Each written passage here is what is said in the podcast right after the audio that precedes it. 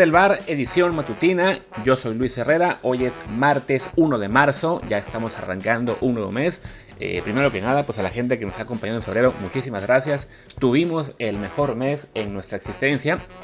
Con todo y que febrero es, pues evidentemente el mes más corto del año, eh, pero rompimos récord, fue el mejor eh, los mejores números que hemos tenido siempre. Así que bueno, pues, como siempre, eh, muchas gracias y les recordamos que para quienes no lo han hecho, suscríbanse en Apple Podcasts, Spotify y muchísimas apps de podcast más, que con eso también pues se aseguran de que siempre les lleguen los contenidos que hacemos. Y también, pues para que igual siga creciendo esto, les recuerdo, por favor, eh, déjenos un review de 5 estrellas y con comentario en Apple Podcast, porque eso es gran parte de lo que ayuda a que más gente nos siga encontrando. Eh, queremos seguir haciendo programas todos los días, casi casi.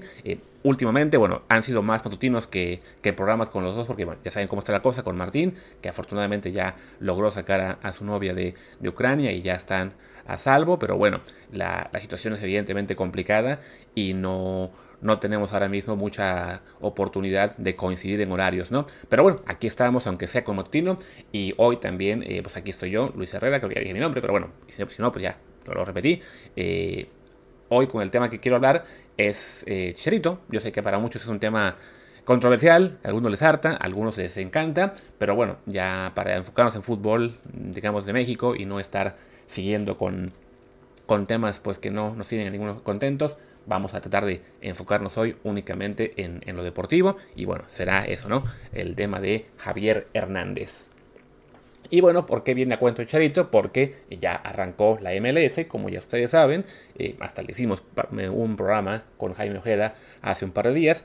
Y bueno, fue un arranque en el que pues le fue bien a los mexicanos. Por un lado, Carlos Vela, como siempre que está sano, pues se pasea desnudo por la liga, metió un hat-trick. Eh, si se mantiene sano, le puede alcanzar los, los, bueno, que serían los cuatro meses que le quedan de contrato, porque en teoría le acaba en junio, pues con eso le puede alcanzar para asegurarse el MVP, así se vaya después a Europa o donde él quiera. Eh, y si, bueno, si se sigue todo el año, pues ni modo, pero bueno, parece que por lo menos por ahora empieza bien la cosa para él, como fue en su año, si no me equivoco, 2019. Eh, pero bueno, Vela no es el tema, porque Vela no, pues él no quiere estar en selección, ya dio él por hecho que está retirado internacionalmente, ya sabemos que su caso es diferente, así que bueno, ni modo, es un gran jugador, el mejor de la última selección de México, pero pues no quiere jugar con selección, ni modo. Vamos con Charito, que él sí, él sí quiere jugar con selección, él debutó, debutó su, con su equipo, bueno, debutó, se presentó a temporada con su equipo, con el, con el Galaxy, metiendo el gol de la victoria al minuto 90, 1-0, eh, me parece, con el Chicago Fire. Y bueno, mantiene el buen paso goleador que ha tenido desde el año pasado con, el Galaxy. Eh, y evidentemente, bueno, suenan de nuevo su nombre para la gente que lo quiere en selección, ¿no? Eh, yo debo reconocer que yo fui uno de los que sí decía que durante el, periodo previo a la Copa Oro me parecía que sí se le debía llamar, pues básicamente porque Chicha estaba metiendo goles en la MLS, lo, he estado haciendo todo el tiempo que, he estado ahí, y estábamos en un punto, pues francamente, de, de, vacas muy, muy flacas en la selección, ¿no? En ese, en ese momento, previo a Copa Oro, porque bueno, Raúl aún estaba de baja por el tema de su lesión en la cabeza, eh, aún no se convocaba a Funes Mori porque todavía no conseguía el pasaporte, eh, la única opción era Henry Martín, que aparentemente se iba a ir a la selección olímpica, y después de ellos, pues la verdad es que no, no había nadie que, que convenciera, ¿no? Macías se había venido abajo con Guadalajara, eh, Santiago González, Cron Jiménez todavía no, no hacía, digamos, mucho para destacar, se había pasado casi todo el año sin meter gol. Eh, Santi Muñoz sí había debutado, había hecho gol, pero muy poquitos. Eduardo Aguirre había metido algunos poquitos goles, pero tampoco era que uno, digamos, que se pudiera confiar en que él fuera un jugador de selección mayor. Acabó yendo al, a la Olímpica.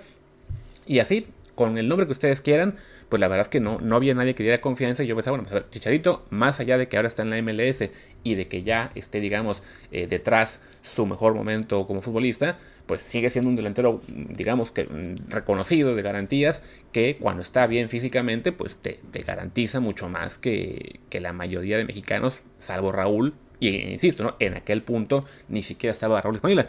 Ya después, bueno, no se le llamó, sabemos que está vetado, que había eh, una, ¿cómo se llama? Este, una... Mm, pues un conflicto, digamos, ahí en el interior de la selección. Nunca han querido dar, eh, digamos, públicamente las razones. Sabemos que, bueno, ya, si nos han escuchado, ya ustedes saben de cuáles son y no me dan ganas de repetirlas. Pero bueno, dice que hay, un conflicto eh, con el cual eh, lo tenían ahí borrado. Y bueno, se da la Copa Oro, llaman a Funes Mori, ya este Henry Martín lo hace bien en el, los Olímpicos, regresa Raúl Jiménez eh, con, el Wolves y también parecía que, está, que ya empezaba a explotar Santiago Jiménez. Entonces había digamos que pues desaparecido un poco el espectro de, Javier para selección eh, en lo que era el otoño del año pasado. Pero bueno, han pasado unos meses y resulta que la selección nuevamente la delantera se ve pues un poco floja, ¿no? Funes Mori desafortunadamente no, no ha rendido como se quisiera en selección, ha, batallado muchísimo, ha metido muy pocos goles. Además, recordemos, todos los rivales han sido de CONCACAF, entonces no es que meter dos, tres goles en Copa Oro eh, sea un gran signo. Y después de eso me parece que apenas uno en eliminatoria. Y Henry Martín sí metió gol, metió dos goles clave ante Jamaica. En, de hecho, en, ambos partidos con Jamaica metió él cada, un, un, gol en cada uno que sirvieron para las victorias.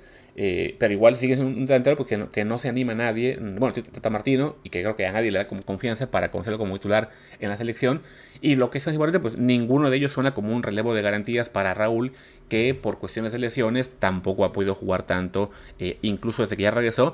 Y también hay que reconocer en el Wolves este año no está jugando todavía al máximo nivel que le recordamos previo a su lesión, ¿no? Entonces, pues cuando uno ve que, Javier Hernández eh, parece estar de nuevo en forma porque no solamente es el gol que mete en este partido del Galaxy eh, en la temporada de MLS, sino también en la semana previa, en lo que era el último amistoso para la temporada, también metió un doblete y además ha estado haciendo jugadas, digamos, eh, pues que uno no hace con él. O sea, en el gol del, sábado pasado hizo un regate dentro del área y antes de disparar para el gol, también en el, en el juego amistoso que les decía, hizo una jugada estas del de lujo en medio campo.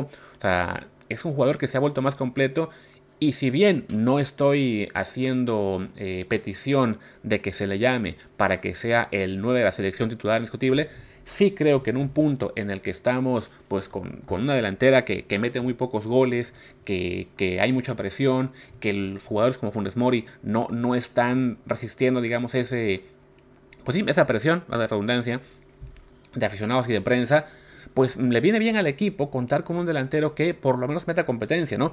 Que, que impulse a Raúl, que Raúl debe ser aún titular, eh, pero bueno, que lo impulse a, jugar mejor, porque la competencia ayuda, ¿no? En este momento Jiménez tiene muy claro que él es el único 9 disponible, digamos que cuando él esté sano va a jugar siempre, y eso, quieras que no, de repente pues influye un poco en lo que es, eh, si no el esfuerzo de cada jugador, pues sí, a lo mejor en ese, en ese extra, en ese en ese, digamos, aspecto mental de saber que tienes que hacerlo mejor porque si no pierdes el puesto. Entonces yo creo que ahí una presencia como la de Javier puede ayudar. Sí, también se debe considerar el tema de, de, los problemas que hubo al interior de la selección. Apenas hace unos días Guardado habló al respecto y dijo que... Pero también Guardado, digamos que tratando un poco de, de limpiar un poco ahí la... O bueno, por lo menos de, de enmendar las heridas. Él él dijo, ¿no? Pues si él eh, está disponible, es bienvenido, ¿no? Entonces creo que también ya al interior del grupo, más allá de que no todos sean amigos de todos y que pueda haber algunas fricciones, pues es una selección nacional y es, es normal que, que, quienes vayan a ella no sean los principales cuates, ¿no? Pasa mucho, por ejemplo, aquí en España, donde yo vivo, con, el, con los jugadores del Barça y del Madrid, pues que se se enfrentan en una gran rivalidad eh, cada vez que, que, juegan sus clubes. Y bueno, les toca la selección y olvidarse, digamos, de las peleas que tengan con el club, de que de repente hay partidos muy ríspidos y en selección, pues reman todos parejo para el mismo lado, ¿no? Entonces, en el caso de México tiene que ser igual, ¿no? Más allá de que haya jugadores que están más conformes con un grupo o con otro, pues ya que se ponen todos la verde, o bueno, en este caso todavía el zarape ese negro con rosa que usamos, pues se tienen que dejar atrás las, las rencillas, los, los problemas internos que pudiera haber habido y, y, asegurarse de que la selección juegue mejor y en este caso pues que tenga más posibilidades de ganar, ¿no? Yo creo que para la siguiente fecha sí veo todavía muy complicado, si no imposible, que el Tata Martino considere a Javier Hernández, pero pues de nuevo me voy a tener que unir un poco al coro de, que piensa que en este momento, dadas las circunstancias, pues sí, es una opción válida para la selección, ¿no?